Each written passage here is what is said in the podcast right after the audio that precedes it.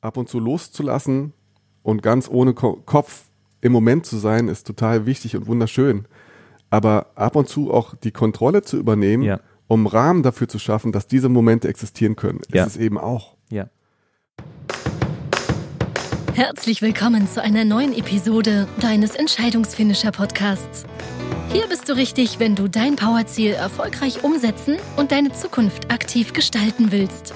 Wir freuen uns, dass du dich gemeinsam mit uns auf diese spannende Reise begibst und wünschen dir viel Spaß, inspirierende Gedanken und hilfreiche Erkenntnisse für das Erreichen deines Powerziels. Los geht's!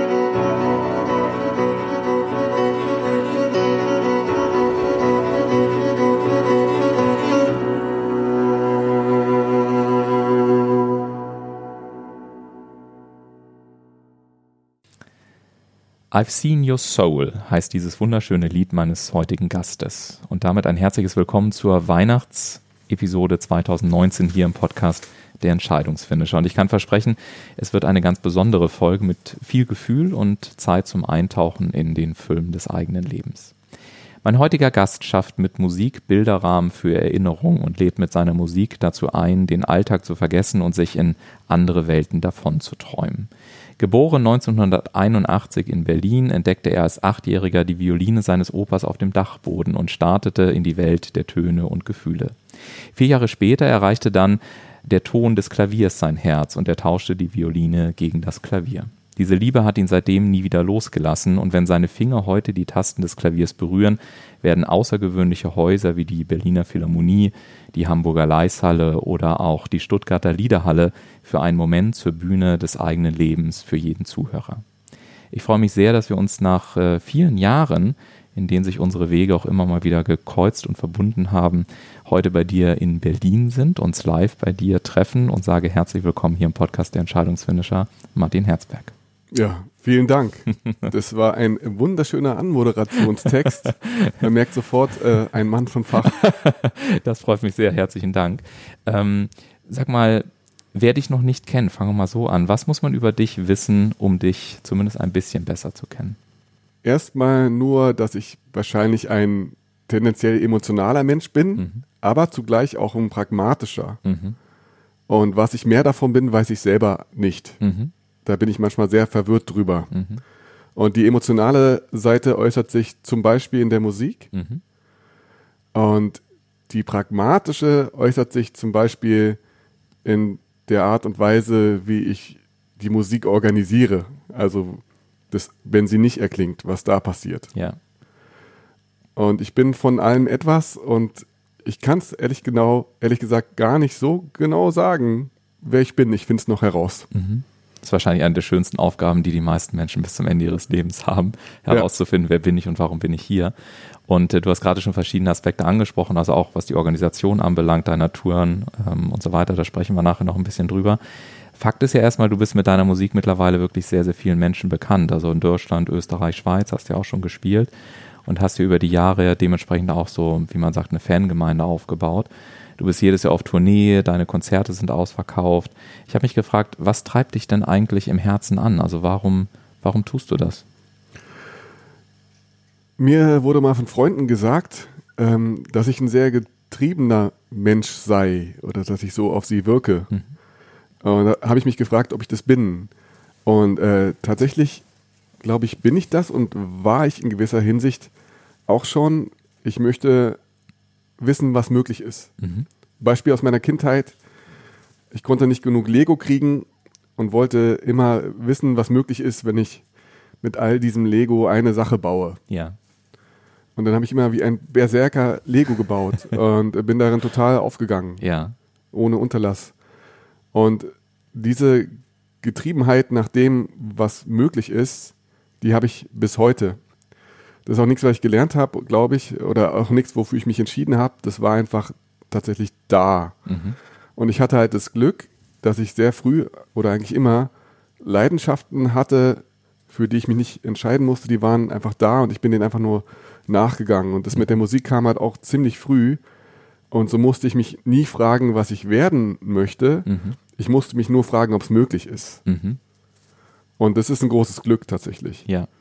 Weil so konnte ich eine Riesenabkürzung nehmen. Ich musste mir nicht Monate oder Jahre lang darüber Gedanken machen, äh, wo will ich denn eigentlich hin? Ja, ja. Und was ich so schön finde, ist, wenn man, wenn man dich heute sieht, ich habe bei YouTube so ein wunderbares Video gefunden, auf dem du in, auf dem Flughafen in Rom bist. Den Flughafen kenne ich auch, da steht so ein schönes äh, Klavier mit einem ja. Flughafen. Ja. Und du bist auch einer derer gewesen, die sich da hingesetzt haben und einen Song gespielt hast, während im Hintergrund ja dann dein Flug, äh, ich glaube sogar nach Berlin, äh, ja. aufgerufen wurde, wenn ich das richtig gesehen habe. Ähm, ist das so ein Beispiel gewesen, auch für deine Verbindung zum Klavier, dass du einfach, ähm, dass du einfach spielen musst, auch wenn du womöglich drohst, deinen dein Flug, deinen Heimflug nach Berlin äh, zu verpassen? Ähm, ja, jein. Es kommt immer drauf an. Es gibt Momente, da zieht mich das Klavier magisch an. Mhm. Und ähm, es gibt Momente, da, da will ich lieber zuhören. Ja. Das auch. Ja. Ne? Äh, wenn jetzt ein Klavier auf dem Flughafen steht oder draußen, dann will man wissen, wie das ist, darauf zu spielen. Man will wissen, wie klingt es und Ja. das ist ja abgefahren einfach. Ja. Äh, obwohl tatsächlich eine romantische Atmosphäre in einem Konzertsaal entsteht und nicht am Flughafen. Das ist äh, fast schon ein bisschen eine paradoxe Umgebung dafür. Ja. Ähm, aber tatsächlich sind, sind beide, die, das, das Hören von Musik als auch das Machen von Musik sind zwei ganz unterschiedliche Welten für mich, die aber trotzdem eine wunderschöne Wirkung haben. Mhm. Und in beiden Formen komme ich auf eine ganz eigene Art mehr zu mir selbst zurück. Glaubst du, wenn ich dir so zuhöre, das finde ich ganz spannend jetzt so in den ersten äh, paar Minuten hier im Podcast, ähm, momentan, also ich höre, dass in deinen Antworten immer ähm, Gegensätze aufgebaut werden oder nicht Gegensätze, aber Pole aufgebaut werden. Also zum Beispiel pragmatisch versus Emotionalität, ähm, Spielen versus Zuhören. Ja. Ähm, jetzt könnte man sagen, oftmals geht es im Leben ja auch um Kontrolle und Kontrollverlust. Also sind, ist dieser Spagat zwischen zwei Polen auch etwas, was am Ende ähm, dafür sorgt, dass deine Konzerte so sind, wie sie sind, dass du also, ich sag mal, bereit bist, Dinge loszulassen, um einzutauchen in die Stücke, auch irgendwie Atmosphäre zu produzieren und dann aber auch gleichzeitig wieder, ähm, äh, sagen wir mal, einen Rahmen vorgibst, in dem sich die Leute dann auch orientieren können. Ja, also Polarität ist tatsächlich etwas, woran ich mich total abarbeite. Mhm. Auch. Und es wird sicherlich dann auch in den Shows bewusst oder unterbewusst äh, sich wiegel, widerspiegeln. Ich finde es halt selber faszinierend, beobachte ich, wie zwei Wahrheiten zum Beispiel, man könnte sie vielleicht manchmal auch Pole nennen, zusammen existieren können, ohne sich gegenseitig auszuschließen. Mhm. Denn äh, ab und zu loszulassen und ganz ohne Ko Kopf im Moment zu sein, ist total wichtig und wunderschön. Aber ab und zu auch die Kontrolle zu übernehmen, Ja. um Rahmen dafür zu schaffen, dass diese Momente existieren können, Ja. ist es eben auch. Ja. Und wenn die Leute zu einem Konzert kommen, dann haben sie vorher ein Ticket gekauft. Mhm. Das, mit, mit dem Geld, was sie verdient haben. Wie heißt es? Sie haben eine Kontrolle ausgeübt, um diesen Moment zu bekommen. Mhm. Und wenn ich ein Konzert spiele, habe ich vorher ganz viele Te- Telefonate geführt und äh, Dinge in Excel-Tabellen geschrieben und so weiter. Ich habe Kontrolle ausgeübt, damit wir diesen Moment zusammen kreieren. Ja. Und es schließt sich überhaupt nicht aus, sondern es macht einander möglich. Ja, ja. Und dann trotzdem in dem Moment auf der Bühne die Kontrolle abzugeben und, und in den Moment einzutauchen, ist das so ein, so, ein, so ein Schlüssel, wie besondere Atmosphären entstehen aus deiner Sicht? Ähm, ja, definitiv. Ich bin ja eigentlich auf der Bühne ein Animateur dafür, Ja. loszulassen. Mhm, schönes Bild, ja. Ob mir das gelingt, erfahre ich selber auch immer, erst immer beim Konzert. Mhm. Ich erfahre das tatsächlich sogar bei einzelnen Songs. Also es gibt Songs, da lasse ich los. Mhm. Also ich spüre das selber. Das merkt das Publikum nicht unbedingt, wann das wie der Fall ist, aber ich Mhm. merke das äh, im Detail. Und es ähm, gibt Momente, da bin ich noch, äh, da, da habe ich auch Gedanken mit in Stücken. Mhm. Das ist wirklich sehr un unterschiedlich. Und die Momente, die ich jage, wie vielleicht viele Un Musiker oder Menschen in kreativen Momenten im Allgemeinen, sind halt die, wo nur noch man selbst mit der mit, mit dem sinnlichen Moment existiert. Mhm. Wo man, wo es nur noch diese Sache gibt. Mhm.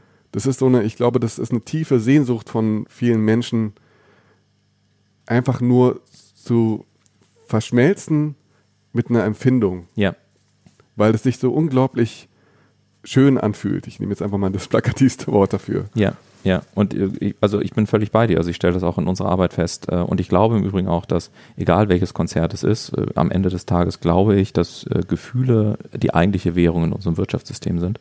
Ja. ähm, und dass Menschen einfach bereit sind, für gute Gefühle sehr, sehr, sehr viel zu tun und auch sehr, sehr, sehr viel Geld zu bezahlen. Und die Fähigkeit, Menschen gute Gefühle zu bescheren, zum Beispiel eben auch mit Musik, ähm, ist für mich also insofern absolut nachvollziehbar, deine, deine Antwort.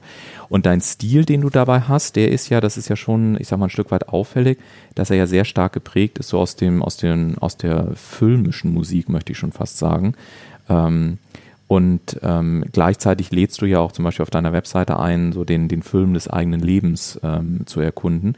Ähm, könnte man sagen, dass du sozusagen Filmmusik machst, nur eben nicht für Hollywood-Filme, sondern für das echte Leben von Menschen? Ich denke ja, das ist ganz äh, gut formuliert. Nach, das würde ich sagen. Ich selber war halt noch nie bei, einer, bei einem Konzert von mir selber. Das ist Weil ich vielleicht ja- auch schwierig, oder? Ne? Ich war ja immer auf der Bühne. Ja. Das wird mir auch nie gelingen. Ich kann mir auch eine Videoaufzeichnung davon anschauen, Ja. aber ich werde niemals in meinem Leben auf einem Konzert von mir selber sein. Aber von all den Dingen, die mir Menschen nach einem Konzert erzählen, scheint es der Fall zu sein. Ich sage ja manchmal auch auf den Konzerten, ich spiele euch die Bilderrahmen für eure Erinnerung. Mhm. Und wir schwelgen also gemeinsam in einer Melancholie, bei der jeder seine eigene Version davon hat. Mhm. Und ähm, insbesondere, glaube ich, denken viele Menschen auch bei Konzerten über ihre Vergangenheit nach. Sie ver verpacken vergangene emotionale Momente in diese Rahmen rein Mhm. und äh, besinnen sich nochmal darauf. Und ähm, deswegen, ja, kann man sagen, also es ist der Soundtrack zum eigenen Leben, entweder gegenwärtig oder zu dem, was schon passiert ist. Mhm. Und äh, gibt es einen Grund äh, dafür, dass du, äh, dass sich so viele filmische Musik oder sagen wir mal, dass du dich äh, dieses Themas bedienst? Äh, Gab es irgendwie mal den Wunsch, selber Filmmusik zu machen? Oder wie ist dieses Thema überhaupt entstanden, wenn du sagst, für den eigenen Film des Lebens? Das ist ja eine eher Ja. ungewöhnliche Formulierung an der Stelle. Ähm, tatsächlich habe ich schon als Jugendlicher total viel Filmmusik gehört. Mhm. Also man kann so fast sagen, gesuchtet. Und äh, es ging so weit, dass ich äh, glaubte, wirklich äh, einzelne Komponisten an ihrer Musik erkennen zu können, bevor ich weiß, wer es gemacht hat. War auch gar nicht so schwer tatsächlich. Ja. Und ich war halt ein ziemlicher Cineast Mhm. und dachte auch tatsächlich, Filmmusik, also Filmmusikkomponist ist mein Ding, da Mhm. möchte ich hin. Mhm. Und deswegen ist meine Musik bis heute auch stark von Filmmusik beeinflusst. Mhm. Aber ich habe gemerkt, dass es mir am Ende am meisten Spaß macht, nachdem ich ein paar Erfahrungen mit Studentenfilmen machen konnte Ja. und der Komposition für, also für diese Filme, Ja. dass ich am meisten Erfüllung darin finde, wenn ich einen Song ganz frei ähm, kreieren darf, Mhm. ohne mich an einem bestimmten Bild orientieren zu müssen, Mhm. sondern nur an den Bildern, die ich gerade in diesem Moment in mir selber drin habe. Da, daran habe ich wirklich am meisten Erfüllung gefunden und äh, habe dann halt äh, das Solo-Piano auch für mich entdeckt. Und dann kam eins zum anderen und das äh, Thema Filmmusik machen geriet immer mehr in den Hintergrund. Ja. Es kommt vielleicht mal zurück. Also wenn ein Regisseur auf mich zukommen würde und Mhm. sagen würde, ich habe hier diesen Film, ich könnte mir deine Musik sehr gut dafür vorstellen, Mhm. lass dich daran aus. Ja, würde ich, würde ich ja sagen, wenn es ein schönes Thema ist. Ja. Aber wenn das nicht passiert, beschreibe ich meine eigenen, ja, meine eigenen Gefühle damit und freue mich, wenn es äh, ja, auf Resonanz der anderen trifft. Ja, und das tut's. Also ich habe äh, das ja auch selber schon im Konzert bei dir erlebt. Und was ich so, so abgefahren bei dir finde, ist, dass du, wenn ich richtig informiert bist, äh, bin, dann hast du ja letztendlich mit dem Klavierspielen einfach angefangen. Also du hast dir das Klavierspielen autodidaktisch beigebracht, soweit ich das in Erfahrung bringen konnte. Hast deine Lieder, Lieder intuitiv äh, geschrieben und äh, Videos produziert und letztendlich deine Lieder dann live gespielt. Es ist also, es wirkt bei dir so, man könnte schon fast sagen, so einfach. Also zu sagen, ja, spiel, also drück einfach auf die Tasten, guck an, was zusammenpasst, bau ein paar Li äh, Videos zusammen, stell die online, spiel das.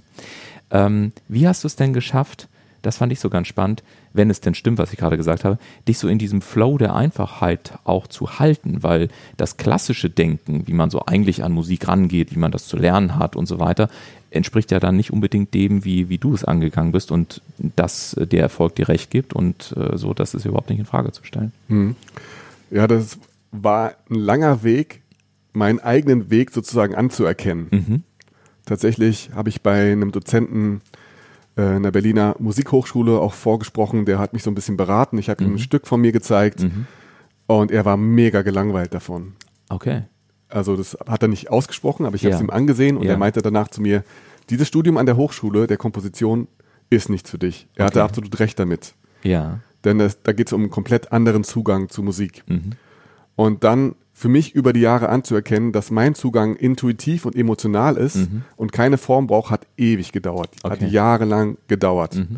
Das ist eine äh, jahrelange Geschichte, wo man sich auch immer selber angezweifelt hat. Ja. Und erst durchs Machen, Stück für Stück, habe ich mich selber auch anerkannt als Musiker überhaupt. Mhm. Bis ich irgendwann sagen konnte, ja, ich erkenne mich selbst als Musiker an. Ich bin Musiker und kann es jemand sagen und glaube es mir selber in diesem Mhm. Moment. Mhm.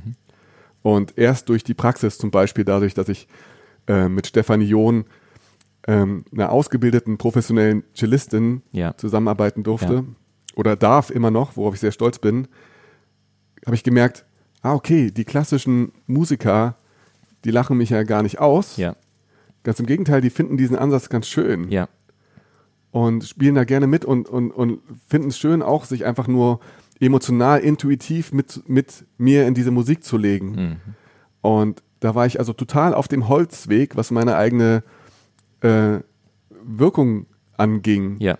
Ich hätte mich viel früher als Musiker anerkennen können und habe da halt viel, war, hab da viel zu konventionell gedacht sozusagen. Ja, ja und ich finde schön, dass du es äh, dass so sagst, weil ich glaube, dass diese kulturellen Glaubenssätze und wie Dinge einfach sein müssen, diese Überzeugung und so weiter uns oftmals daran hindern, dann einfach so die eigene Schönheit letztendlich auf die Straße zu bringen. Ähm, ich ähm, spreche in Kürze fällt mir in dem Kontext ein mit einer leidenschaftlichen ähm, Restaurantbesitzerin aus Hamburg, mit der lieben Helena. Und äh, Helena ist äh, keine gelernte Köchin. Und sie hat immer gesagt, naja, ich möchte aber beweisen, in Anführungszeichen, dass ich auch als ungelernte Köchin äh, einfach eine großartige Küche äh, zaubern kann. Und hat sich ähnlich wie du daran gemacht, hat äh, alte Rezepte nachgekocht, hat probiert und so weiter. Mittlerweile äh, hat sie sogar ein Michelin bekommen. Ähm, sie sind über Jahre Freunde geworden und äh, sie hat auch gesagt, ähm, auch diese Sehnsucht nach dieser Anerkennung, auch als nicht klassisch ausgebildete Köchin, trotzdem als Köchin anerkannt zu werden, das war etwas, was sie sich halt ganz, ganz lange gewünscht hat. Und ähm, wenn man heute in ihr Restaurant kommt, es hat so eine Emotionalität, so eine Leidenschaft, so eine Familienatmosphäre. Die ganze Familie ist integriert. Äh, Restaurantkritiker kommen und finden es ganz toll. Und äh, das ist auch etwas, worüber sie sich natürlich sehr, sehr freut und, und viele Preise mittlerweile gewonnen hat, auch für den, für den Stil. Also ähm, damit bist du, glaube ich, nicht alleine, sondern es können ganz viele Menschen nachvollziehen, wenn man diesen Mut findet, dann noch seinen eigenen Weg zu gehen. Ja, ja, also ich glaube sogar, dass dass die meisten Menschen aus einer Form eher ausbrechen wollen. Ja, das glaube ich auch. Als sich ja. in eine Form zu, zu begeben. Also, dass das eine ganz tiefe und große Sehnsucht ja, ist. Ja, ja, absolut. Du, äh, lass mir mal einen Moment eintauchen, ich sag mal so in die letzten fünf Minuten vor allem deiner Konzerte. Also du bist irgendwie backstage, du hast vielleicht die Musiker noch mit dabei, bist irgendwie so bei dir oder ihr habt Rituale, ich weiß es nicht. Der Saal hat sich gefüllt. Im Theater würde man gucken, man schaut einmal kurz durch den Vorhang und sieht, ja, das letzte Husten wird langsam eingestellt, das Licht verändert sich. Jetzt geht's gleich los. Wer ist denn Martin in so einem Moment? Das kommt immer auf den Tag an, aber in der Regel, also es kommt wirklich drauf an, ich, ich mache mal zwei Szenarios auf. Es gibt mhm. den Tag, wo ich sehr verletzlich bin, mhm. wo ich sehr unsicher bin. Mhm. Und dann gucke ich nach draußen und denke mir, sind die Leute sicher, dass sie heute hier sein möchten? okay. Ist ja verrückt. ähm, also ich kann das selber oft gar nicht so richtig fassen. Mhm. Denn erst bei Konzerten merke ich ja, okay, die ganzen Leute kommen, wie viele Leute das sind. Das wird ja, ja da erst wirklich spürbar für ja, mich. Ja. Zu Hause in meinem Studio bleibt es ja abstrakt. Ja. Das bleibt abstrakt.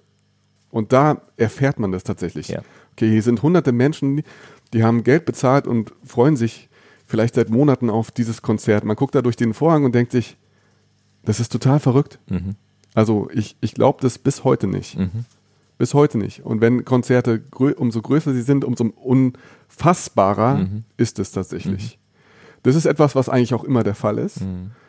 Und es gibt aber auch Tage, da bin ich voll in meiner Kraft. Das sind Tage, die ich mehr haben möchte. Mhm. Da muss ich viel für tun auch. Mhm. Äh, durch ein paar Rituale zum Beispiel vor Konzerten, ich mehr Zeit für mich nehme. Das muss ich unbedingt machen. Aber dann kann ich schon, bevor ich auf die Bühne gehe, meine Kraft sammeln und mich auch richtig darauf freuen. Mhm. Es ist nämlich nicht so, und da bin ich jetzt mal schonungslos ehrlich, mhm. dass ich mich vor jedem Konzert darauf freue, auf die Bühne zu gehen. Das mhm. ist überhaupt nicht der Fall. Mhm. Das kann sehr unterschiedlich sein. Mhm. Es gab schon viele Konzerte, wo ich mir dachte, ich habe heute keinen Bock für euch zu spielen. Ich möchte da nicht raus. Ich möchte nicht, dass ich von euch gesehen werde jetzt. Ich will mich gerade verstecken. Und ähm, was ich dann für mich erfahren habe, ist, wenn ich rausgehe und das zeige, nonverbal oder vielleicht sogar verbal, mhm. dann ähm, vereint sich wieder alles mhm. mit dem Moment. Mhm. Ich habe gemerkt, ich muss mich auf der Bühne zeigen, in einer gewissen Form, es kommt immer darauf an, wie, um mich selbst, mit mir selbst zu versöhnen. Ja. Äh, dass ich da bin. Ja. Und dass es okay ist. Und, und weil meiner Meinung nach macht ein gutes Konzert aus, wenn sich die Musik und der Musiker mit dem Publikum verbindet. Das mhm. ist ganz, ganz, ganz essentiell, mhm. dass äh, die Menschen im Publikum dem glauben, was dort oben auf der Bühne passiert. Mhm. Ich finde ich ganz spannend, weil auch bei uns so im, im Speaker-Business ähm, kann man sich ja manchmal die Frage stellen, was, was macht am Ende des Tages tatsächlich eine, eine, eine, einen guten Speak aus? Ähm, also einen guten, eine gute Präsentation, wenn man es so sagen will, eine gute Rede oder wie man es auch immer übersetzen möchte. Und was ich über die Jahre mitbekommen habe und auch selber am eigenen Leibe erfahren habe, äh, früher gab es mal eine ganze Zeit lang, da bin ich auch so durch diese ganzen klassischen Rhetorikschulungen und so weiter durchgegangen. Und dabei ist mir aufgefallen, dass die Wirkung auf der Bühne aber sehr viel schwächer wurde, umso besser ich in den rhetorischen Stilmitteln wurde. Warum? Weil ich festgestellt habe, dass häufig der Maßstab die Perfektion ist. Aber das, was die Menschen suchen, ist nicht die Perfektion, sondern gerade das Unperfekte und die Natürlichkeit. Und insofern äh, bin ich heute sicherlich an vielen Stellen nicht mehr perfekt im Sinne der Rhetorik, aber ich versuche mich einfach mit dem, was gerade ist, einfach voll hinzugeben. Und diese Hingabe, also auch dieses, und dann sind wir, glaube ich, bei Themen wie Loslassen äh, oder sich auch verletzbar zeigen oder selber mal Emotionen zu äußern und, und zu benennen, die sowieso im Raum gerade sind. Ich glaube, am Ende des Tages ist, ist dann auch die Wahrheit immer relativ simpel. Ähm, nur A muss man den Mut haben, einfach sie auszusprechen und damit zu arbeiten und B dann eben nicht sich wahrscheinlich selbst verurteilen dafür, dass man sagt, oh Gott, jetzt habe ich aber irgendeinem Klischee nicht entsprochen oder oh Gott, jetzt bin ich in deinem Fall in irgendeinem ganz ehrwürdigen Konzertsaal und da ist doch eine ganz andere Erwartungshaltung, die an mich gesetzt wird. Ist das so, dass ich sehe dich nicken, das, was auch dir so durch den Kopf geht? Ja, ja, auf jeden Fall. Was erwartet das Publikum ja. von mir? Ja. Und wie kann ich dem entsprechen, ohne mich zu verbiegen Mhm. und trotzdem echt sein? Denn Ja. Fakt ist, das Publikum hat nicht dafür bezahlt, dass äh, einer auf der Bühne rumstampft und sagt, ich habe euch keine Lust, äh, ciao. Genau. Sondern, ähm, ja, wie, wie vereint man sich mit, mit, mit, mit, mit diesem Moment? Denn tatsächlich habe ich Lust zu spielen. Ich habe Ja. auch total Lust, für andere Menschen zu spielen Ja. wenn ich mich selber fühle. Ich muss das ja selber fühlen, bevor es die anderen fühlen können. Ich bin ja der, der vorangeht da oben. Und das ist ja auch das, die Last, das ist ja auch die Herausforderung. Und es gibt Wege, wie man immer wieder dort, dort hinfindet. Und ähm, das ist eine, eine, eine große, eine große, jahrelange Reise, Ja. ja. eigentlich, kann ja. man sagen. Und das Spannende ist, äh, wenn du dann auf der Bühne bist, und ich durfte es ja auch äh, selber in einem deiner Konzerte erleben, dann entsteht innerhalb weniger Minuten wirklich so eine, so eine ganz besondere Atmosphäre. Ähm, du hast jetzt verschiedene Punkte angesprochen, wie nach vorne gehen, den Rahmen erzeugen und so weiter. Was tust du denn, also gibt es so eine Art Formel, wie du es schaffst, diese besondere Atmosphäre zu erzeugen? Also gibt es so eine Art, ich sag mal, Struktur im Hintergrund oder passiert das dann einfach, ohne dass du genau weißt, warum es am Ende des Tages passiert? es passiert, es gibt gewisse Dinge, die helfen mir dabei. Mhm. Ein Beispiel, was mir total hilft, ist, wenn Zufälle passieren. Mhm. Der Klassiker wäre zum Beispiel, mein Klavierhocker bricht zusammen. Ist noch Ja. nicht passiert, fände ich aber super, Ja. weil immer dann, wenn etwas, wenn man selbst auf eigene neue Impulse kommt bei Ja. Konzerten, geht man aus dieser Rolle raus und, und äh, kann in dem Moment den Anfang dafür setzen, wirklich authentisch und absolut echt zu sein. Mhm. Und da hilft zum Beispiel auch das Publikum. Das Publikum hilft dadurch, dass sie, dass es aufmerksam ist, aber auch einfach reaktiv. Mhm. Man selber will auch reagieren dürfen. Mhm. Und deswegen Dinge, die passieren, und ich habe gemerkt, dass am Anfang habe ich sie abgelehnt und jetzt umarme ich sie. Zum Beispiel kann ein Instrument ausfallen. Mhm. Also ich arbeite ja auch mit ein bisschen Technik zum Ja, Beispiel. ja, ja. Es kann einfach sagen, ich will heute nicht. Heute ni- nichts kommt aus mir heraus. ja, Habe ich mich am Anfang mega gefürchtet davor. ja, Und jetzt umarme ich diese Momente, weil ich mir denke, jetzt, jetzt kommt, passiert etwas, was nur heute passiert. mhm. Und ich selber liebe das, aber auch das Publikum liebt das, wenn etwas passiert, was nur heute passiert. Mhm. ja, Nur an diesem einen Tag und Ja. dann nie wieder. ja, Das ist das Schönste. Mhm. Und diese Momente zu umarmen, anstatt vor ihnen wegzurennen, das ist die große Kunst. Und man kann das eben auch provozieren als Mensch auf der Bühne, Mhm. dass Dinge passieren, die einen selbst überraschen. Wir haben, oder ich habe bei Konzerten zum Beispiel Leute gefragt, wer spielt Klavier, äh, wer hat schon mal auf einer Bühne gespielt und dann immer heben sich die Arme und dann die letzte Frage, und wer von denen hat jetzt Lust, ein Stück zu spielen auf ja, der Bühne? ja, Und dann halt Leute eingeladen, ganz random, ganz spontan ein Stück auf der Bühne zu spielen. ja, Das ist zum Beispiel auch etwas, es macht etwas mit mir. Ich gehe kurz in die Zuhörerperspektive. ja, Ich kann ganz kurz den Moment so erfahren, wie es das Publikum erfährt und mich dadurch auch verbinden. Mhm. Und wir tauschen die Rollen. Mhm. Und ja, ich werde überrascht. Ja. Zumal es auch das Publikum ist bei jedem Konzert anders. Die sind mal ganz still. Es gab auch schon sehr stilles Publikum, das hat nur ganz leise geklatscht. Mhm. Aber es gab auch welches mit ganz viel Woo-People und da wurde ganz viel gelacht. Woo Bei- People. Woo Das, das ja. ist auch ein cooles Wort, ja. Ja, Woo-People sind super. Die Ja. geben ein Woo und dann passieren Dinge. Ja, Aber auch die totale Stille ist schön und das macht was mit einem. ja, ja. Finde ich einen sehr schönen Satz. Also auch da wieder im Prinzip so die Fülle ähm, zu umarmen ne? und eben äh, nicht irgendwie zu sagen, das ist schlecht und das ist gut und das Ja. passt gerade und das passt nicht, sondern zu sagen, es wird schon Grund haben, dass es da ist und es Ja. einfach zu integrieren. Ähm, ich sage da gerne, arbeite, arbeite einfach mit dem, was ist. Ja. Ähm, und äh, auch aus früher meiner ähm, Bühnenzeit, wo ich noch als Unterhaltungskünstler auf der Bühne stand, ich habe 14 angefangen als Zauberkünstler damals für Kinder zu arbeiten und wenn du mit Kindern arbeitest, passieren sowieso immer irgendwelche Ja. Sachen, die du garantiert nicht geplant hast. Ähm, und äh, da musste ich dann eben auch sehr, sehr früh lernen, die Dinge zu, für, schönes Wort finde ich von dir, zu umarmen und zu integrieren. Ja. Ähm, und dann entstand im wahrsten Sinne des Wortes tatsächlich nochmal eine Magie auf einer ganz anderen Ebene. Ne? Das ist nämlich außerhalb der, der Tricks in Anführungszeichen dann auch wirklich eine richtig coole Show wurde. Ja. Ähm, was ich zudem so oft auf deinem Konzert damals empfunden habe, ist, dass deine Musik, ähm, da beschreibe ich jetzt mal so ein, so ein Gefühl, was ich hatte, ähm, du beschäftigst dich ja in deinen Liedern durchaus mit, ähm, ich sag mal, auch schwerwiegenden Fragestellungen, auch mit schwerwiegenden Themenstellungen, auch mit Verabschiedung, mit Tod und so weiter. Und ähm, irgendwie hatte ich das Gefühl, dass deine Musik dazu beiträgt, so auch schwierige Themen auf ein, auf ein Wesentliches zu reduzieren. Ich habe das mal für mich übersetzt, so auf das Fühlen, was ist einfach meine Wahrheit in dem Moment und dann den Mut zu haben, diesen Weg auch zu gehen. Würdest du sagen, dass Einfachheit auch Teil deines Erfolges per se ist, dass du immer wieder schaust, auf was kommt es jetzt wirklich an, was ist die Essenz daraus, weil du machst das ja alles selber, von Tourmanagement bis hin zu Spielen, bis hin zu Musikstücke schreiben und so weiter. Ja, ja, ich habe es bis jetzt selber gemacht. Es wird sich ab Es nächsten Jahr sich. ändern. Okay, okay. Das ist was ganz wunderbar ist. Ja. Ich bin stolz darauf, dass ich den Weg alleine gegangen bin, also alleine nur hinter der Bühne, Mhm. auf der Bühne zum Glück nicht alleine, was ganz wichtig war.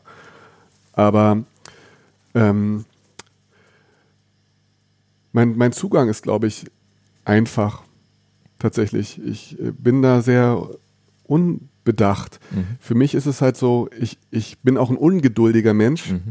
Das heißt, ich, ich warte nicht gerne. Ich habe ich hab mit, äh, mir mit 18 halt ein Klavier geholt und ich wollte diese Musik machen, die ich von anderen Pianisten gehört habe auf diesen CDs. Ich wollte diese Musik machen und zwar jetzt. Und da, da bringt es mir nichts, wenn ich dann äh, fünf Jahre Klavierunterricht habe und dann, also ich, deswegen habe ich mir ein Klavier gekauft und habe hab Klavier gemacht. Ich, ich wollte das einfach viel zu sehr und Ja. zwar sofort. Ja. Und wenn ich ein CD-Cover designe, dann will ich nicht tausend Leute anrufen und den richtigen Grafiker finden, sondern ich wollte das einfach selber total gerne. Also ich mochte diese Arbeit daran und ich wollte es haben einfach. Also ich, ähm, das ist einfach ein Impuls einfach gewesen. Auch, auch, ja, eigentlich auch so ein, ja, eigentlich, eigentlich totale Lust an der Sache tatsächlich. Also auch an, an diesen visuellen. Ich habe einfach, ich würde tatsächlich sagen, auch wirklich Glück gehabt, dass mich so viele Dinge interessieren. Ja. Genauso dieses ähm, äh, das Strategische dahinter. Wie bekommt man einen Konzertsaal voll? Das hat mir auch Spaß gemacht. Es ist echt gut, dass das jetzt aufhört und ich mich mehr um die Musik kümmern darf, weil andere Menschen, die das noch besser können, übernehmen. Aber es hat mir Spaß gemacht und ich konnte total viel lernen. Ich bin einfach, ich liebe es auch einfach, Dinge zu lernen und zu verstehen. Und ähm, vielleicht äußert sich das in dem, was du Einfachheit nennst. Mhm. Wie viele Alben hast du mittlerweile produziert? Oder wie viele Musikstücke? Ich, so, ja, ja, ich glaube, es sind, ich glaube, es sind äh, fünf Alben. Fünf Alben? Mhm. Ja. Und Musikstücke sind es ein bisschen mehr, aber es ist, ist, eine, es ist eine gute Frage. Es ist nicht so, dass auf meinem äh, Rechner irgendwie 100 unveröffentlichte Songs liegen. Ähm, ich, ich weiß es nicht genau, aber es sind auf jeden Fall vielleicht so 200 Songs oder so. 200 Songs. Ähm, da haben andere viel, einen viel, viel höheren Output. Ja. Bei mir ist es echt so, ich, ich fange halt einen Song an zu schreiben und bringe ihn immer zu Ende. Ja. Oder nicht immer, aber fast immer. Ja. Weil ich möchte die Idee zu Ende hören und ich möchte wissen, was entsteht daraus. Das ist aber ein ganz unterschiedlicher Zugang. Es gibt auch Leute, die schreiben tausende von Songs und veröffentlichen dann die zehn besten. Ja. Sowas gibt es auch. Ja. Unterschiedlich. Wie schreibst du denn Songs? Also ich habe mich so ein bisschen philosophisch gefragt, hast du das Gefühl, dass du deine Songs schreibst und die Töne dazu packst oder hast du eher das Gefühl, dass äh, du oder dass die Töne dich sozusagen finden und du sie einfach äh, auf dem Instrument dann umsetzt? Eine gute Frage ist vielleicht eine, eine Mischung aus beidem. Mhm. Fakt ist, ich bin ja kein Universalgenie, dem es da zugeflogen kommt. So ja. von, von Gott kommen die ja, Töne zugeflogen. Genau. Das ist gar nicht der Fall. Ich, ich bin halt Musikkonsument ja. und hab, mag bestimmte Harmonien und bestimmte Melodien, aber vor allen Dingen bestimmte Harmonien. Das mhm. ist das Essentielle. Mhm. Und immer wenn ich auch am Klavier ausprobiert, probiere, finde ich immer zu einer bestimmten Art von Harmonieform zurück, einfachstes Beispiel, es ist mehr Moll als Dur. Mhm. Ich fühle bei Moll mehr als bei Dur. Mhm. Dur ist auch toll, aber ich fühle da mehr und deswegen komme ich, probiere ich aus und lande dann bei bestimmten Harmonien. Mhm. Und auf Basis dieser Harmonien, weil die, da steckt das Gefühl drin, mhm. entsteht dann der Rest. Aber die Basis sind immer die drei, vier, fünf Töne, die da zusammen erklingen. Mhm. Äh, gefolgt halt von drei, vier, fünf Akkorden. Mhm. Und da ist das Gefühl drin. Und, mhm. und die suche ich und dann mhm. gucke, was stimmt mit dem überein, was ich gerade fühle. Was mir gerade durch den Kopf geht, finde ich ganz spannend, wenn du sagst, ich sitze am Klavier und ich habe so eine, so eine Art Basis, so vier, fünf äh, Akkorde dann beispielsweise oder Harmonien. Ähm, und dann sagst du, ich probiere einfach aus. Was mir gerade durch den Kopf geht, eigentlich ist das ja so eine Art Fehlerkultur eines Komponisten. Also was man sich in Firmen ja vielleicht auch mehr wünschen würde, dass Leute einfach ausprobieren, dann sagen, nee, die Kombination passt nicht, die stellen wir mal wieder ein. Das ist, Neudeutsch würde man sagen, ist ja fast eine Form von Mikrotesting, was du dann betreibst, um am Ende zu sagen, okay, das passt nicht, das passt ganz gut, das passt zusammen, das merke ich mir mal, daraus mache ich am Ende einen Song. Kann man das so beschreiben? Ja, das kann man, kann man so beschreiben. Es ist auch möglich, mhm. das schamlos zu tun, mhm. weil ich dabei unbeobachtet bin. ja. Ich sitze alleine an meinem Klavier. Ja. Nehmen wir mal an, Martin würde sich mit äh, Songwritern treffen, erfahrene Leute, die schon zehn Hits geschrieben haben, mhm. die äh, das, das deren Everyday Business, Hits zu schreiben. Ja. Und Martin würde daneben stehen und sagen zu Martin, äh, mach uns mal hier eine coole Harmoniefolge, mhm. bitte.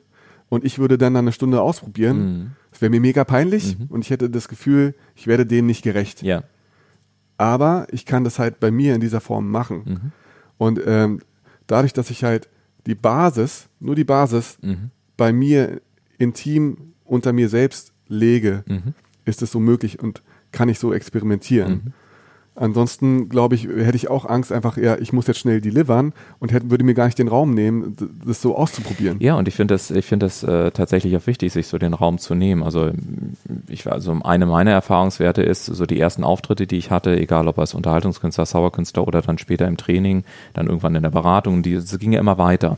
Und ich habe festgestellt, so für mich, dass es, es gibt eigentlich eine ganz spannende Korrelation, ähm, die von außen, glaube ich, oftmals gar nicht so sichtbar wird. Also du hast dann so deinen Erfolg, ähm, und der sorgt auf der einen Seite dafür, dass so das eigene Selbstvertrauen und das Selbstbewusstsein auch steigt.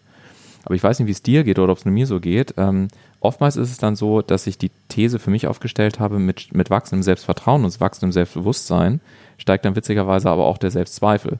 Also getreu dem Motto, ja, wenn ich jetzt in die Firma reingehe oder wenn ich jetzt in deinem Falle das Konzert spiele, okay, werde ich dann den Erwartungshaltungen immer noch gerecht? Und deswegen finde ich es auch so wichtig, dass wir halt nie vergessen, dass wir uns selber auch den Raum für uns nehmen, indem wir uns dann wieder ausprobieren können, indem wir experimentieren können. Also gerade dann, wenn sich ein gewisser Erfolg eingestellt hat. Ist das etwas, was du teilst oder wie ja. siehst du das? Also genau diesen Gedanken, den du sagst, dass mit dem Selbstbewusstsein auch die Selbstzweifel steigen. Mhm. Genau diesen Gedanken, äh, auf den bin ich auch irgendwann gestoßen. Okay. Spannend. Wo ich dachte, ist ja ein Fass ohne Boden. Ja. Also dann kommt der nächstgrößte Saal, dann ja, hast du wieder genau, Angst, dann hast du genau. wieder Angst, dann hast du wieder Angst. und äh, ich beobachte auch gerne äh, Menschen des öffentlichen Lebens, Lebens und frage mich, ob ich die jetzt kenne oder nicht. Ist es bei denen auch so? Mhm. Und meine These wäre auch, ja. Mhm.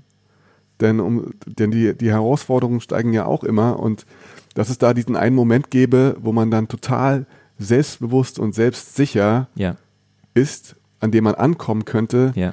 Mittlerweile glaube ich, den gibt es einfach nicht so ja, richtig. Also ich habe für mich festgestellt, ich glaube, es macht einen großen Unterschied, mit welcher Intention du kommst. Ich glaube, unsere Absicht ist eine der stärksten Kräfte, die wir überhaupt zur Verfügung haben. Und wenn natürlich meine Absicht ist, dass ich nur einfach hinkomme und irgendwas platt abliefer, da muss ich nicht besonders aufgeregt sein oder kein, keine Angst haben, in Anführungszeichen auf die Bühne zu gehen. Aber wenn ich so, so mein, meine Überzeugung ist ja, die, die entscheidende Währung im Leben ist halt unsere Lebenszeit, weil das ist das Einzige, was nicht wiederkommt. Kunden kommen und gehen, Geld kommt und geht, äh, Materielles kommt und geht, aber das, was definitiv nie wiederkommt, sind, ist halt die Zeit, die wir miteinander verbringen. Und dementsprechend ist es in meiner Welt so, dass ich halt sage, jedes Mal dann, wenn, wenn äh, Teilnehmer in einem Workshop sitzen oder, oder ein Kongress stattfindet, wo ich irgendwie einen Auftritt habe als Speaker, völlig egal, aber sich dieses, dieses Bewusstsein zu haben, dass da Menschen sitzen, die bereit sind, einen Teil ihres wertvollsten Gutes in ihrem Leben mit mir zu teilen. Und das sorgt bei mir für, dass, dass dadurch dann durchaus auch die Frage kommt, kann ich gerade dieser Erwartungshaltung dann auch gerecht werden. Wenn ich es einfach nur abspulen würde, dann glaube ich, hätte ich dieses Fass ohne Boden, wie du es genannt hast, wahrscheinlich an der Stelle gar nicht. Ja, ja. Wenn man immer wieder an einer neuen Herausforderung wachsen äh, Definitiv, auch, ne? definitiv, ja. Und Herausforderung, war es damals eine Herausforderung? Es gibt ja ein paar Lieder von dir, wo du auch singst. Ähm, war es damals eine Herausforderung, auch mit dem Singen anzufangen? Weil, oder war das schon immer eine Leidenschaft? Weil ein paar Songs gibt es, äh, ich weiß gar nicht wie viele, aber Relation zu 200 sind nur ein paar. Ja, ja. Es gibt äh, einige Songs und das mache ich auch aus vollem Herzen. Es hat aber erstmal Jahre gedauert, bis ich mich getraut habe, mhm. vor Menschen zu singen und bis ich auch meine Stimme anerkannt habe. Ja. Es hat ewig gedauert. Ich ja. glaube auch zu Recht in diesem Fall. ähm, und das ist eigentlich, man kann sagen, dass der Gesang eine Art Hobby ist innerhalb meines eigenen Projektes. Mhm. So, das ist ein Hobby von mir äh, ab und zu auch zu singen und eine verbale Geschichte mitzugeben, aber vor allen Dingen, ich mag das einfach, ich mag dieses Gefühl, ja. auch mal zu singen. Ja. Und ich werde es auch weiter verfolgen, obwohl ich jetzt sagen muss, wenn man jetzt Pianist ist und man macht noch ein zweites Feld auf, mhm. das interessiert fast niemanden. Mhm. Bei den Konzerten gibt es dann viele, die sagen, ach, das fand ich auch ganz schön. Mhm. Aber eigentlich im Gesamtbild meines Images mhm. als Pianist mhm. interessiert es niemanden, ob mhm. der da singt. Mhm. Das, das, das, ähm, das, bringt die Leute eher durcheinander, wenn sie nicht, wenn sie das nicht bei einem Konzert erfahren. Mhm. Das heißt, das ist wirklich für mich nochmal so ein, das, das mache ich wirklich für mich auch ab und zu, diesen Mund aufzumachen und äh, damit was gesanglich was zu erzählen. Und ähm, ja, auch so ein Feld, wo ich nochmal für mich total wachsen könnte und was einen sehr verletzlich macht tatsächlich auch. Ja. Und wie das klingt, wenn Martin sich verletzlich zeigt, das äh, hört ihr jetzt. Äh, Martin Herzberg mit Etwas bleibt.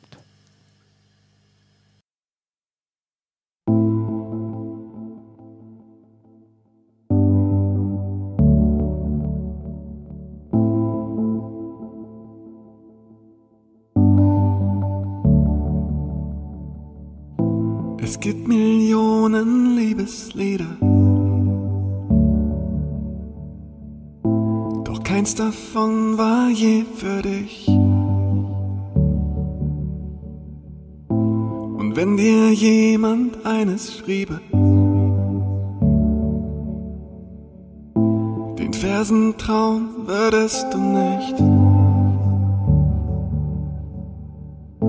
Ich werde da sein, hier sein, bleiben, ich versprach's. Schlösser bauen bin ich so gut wie keine. Von goldenen Türmen schrie ich groß, was niemals wird. Wir waren gemeinsam, einsam, zweisam verloren.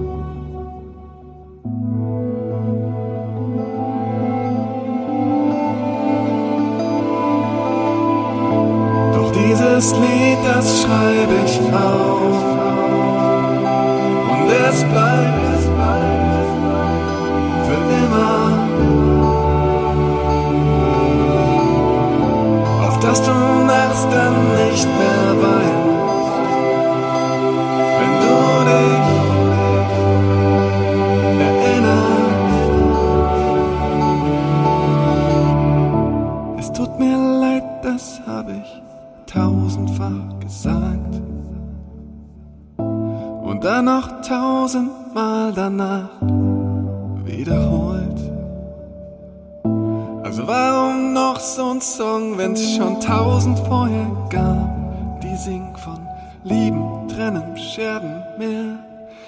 Dem ganzen Pop-Kommerz als.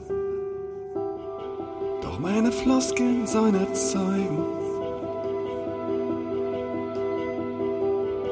dass dennoch etwas von uns bleibt. Kein Ring, kein Kind steht für uns Zeuge. Wir schultern dennoch dieses Bild zusammen. So reihe ich mich ein mit diesem Herzbergschen Herzschmerz. Und lila Regenström wie ein Klischee, das nun erklingt. Doch jedes Wort davon ist mir so wichtig, sie sind dich wert. Ich werde es ewig für dich singen. Lied, das schreibe ich auf.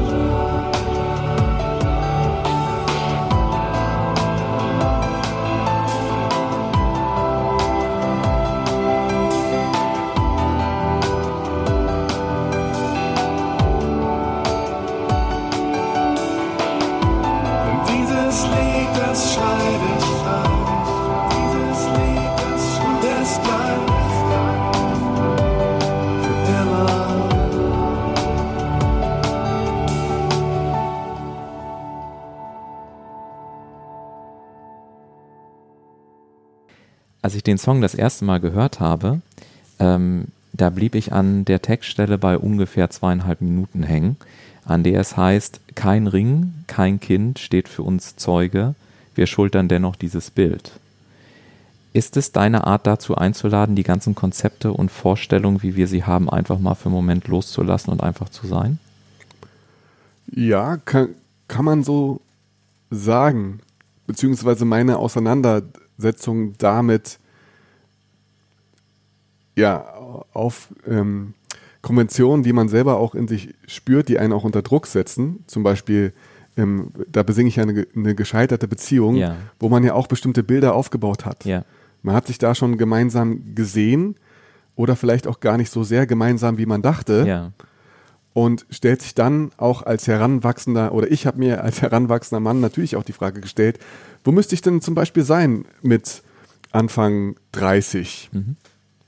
Was erwarten meine Eltern von mir? Mhm. Was erwartet vielleicht meine Umgebung von mir? Mhm. Was erwartet meine Partnerin in diesem Fall auch von mir? Mhm.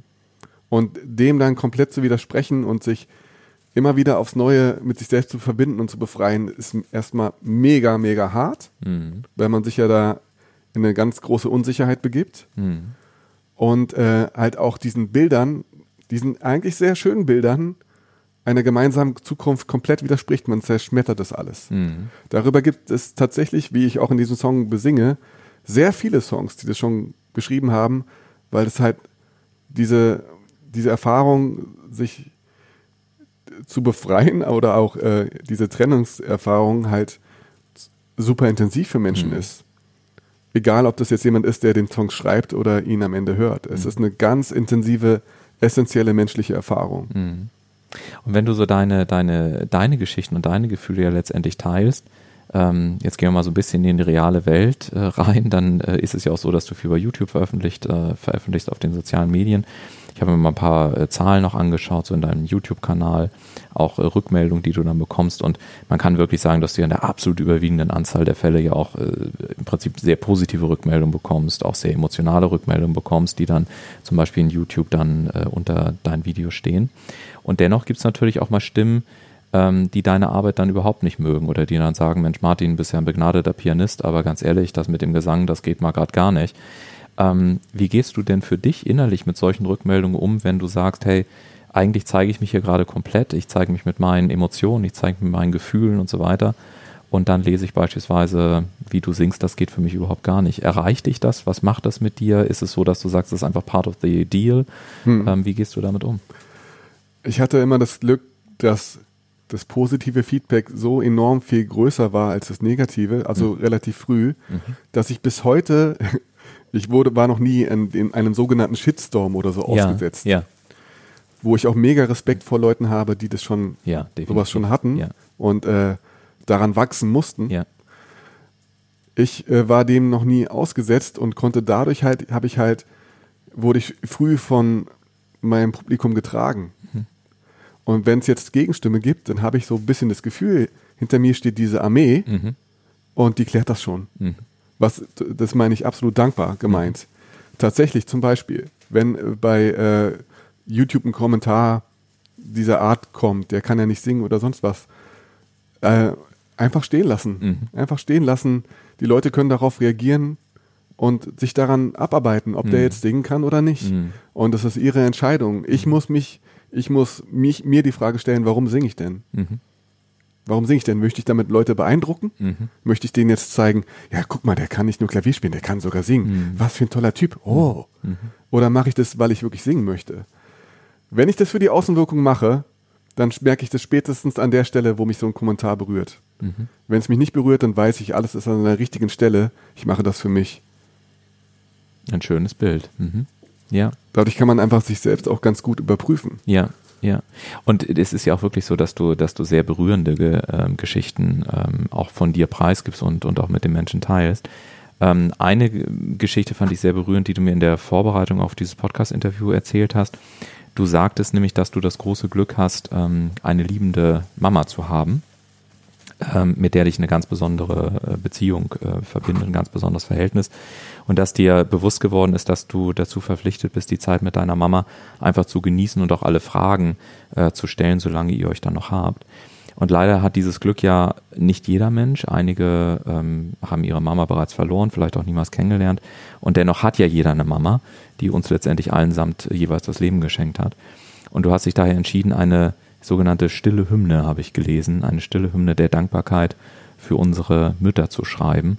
Und äh, in genau diese hören wir jetzt hinein.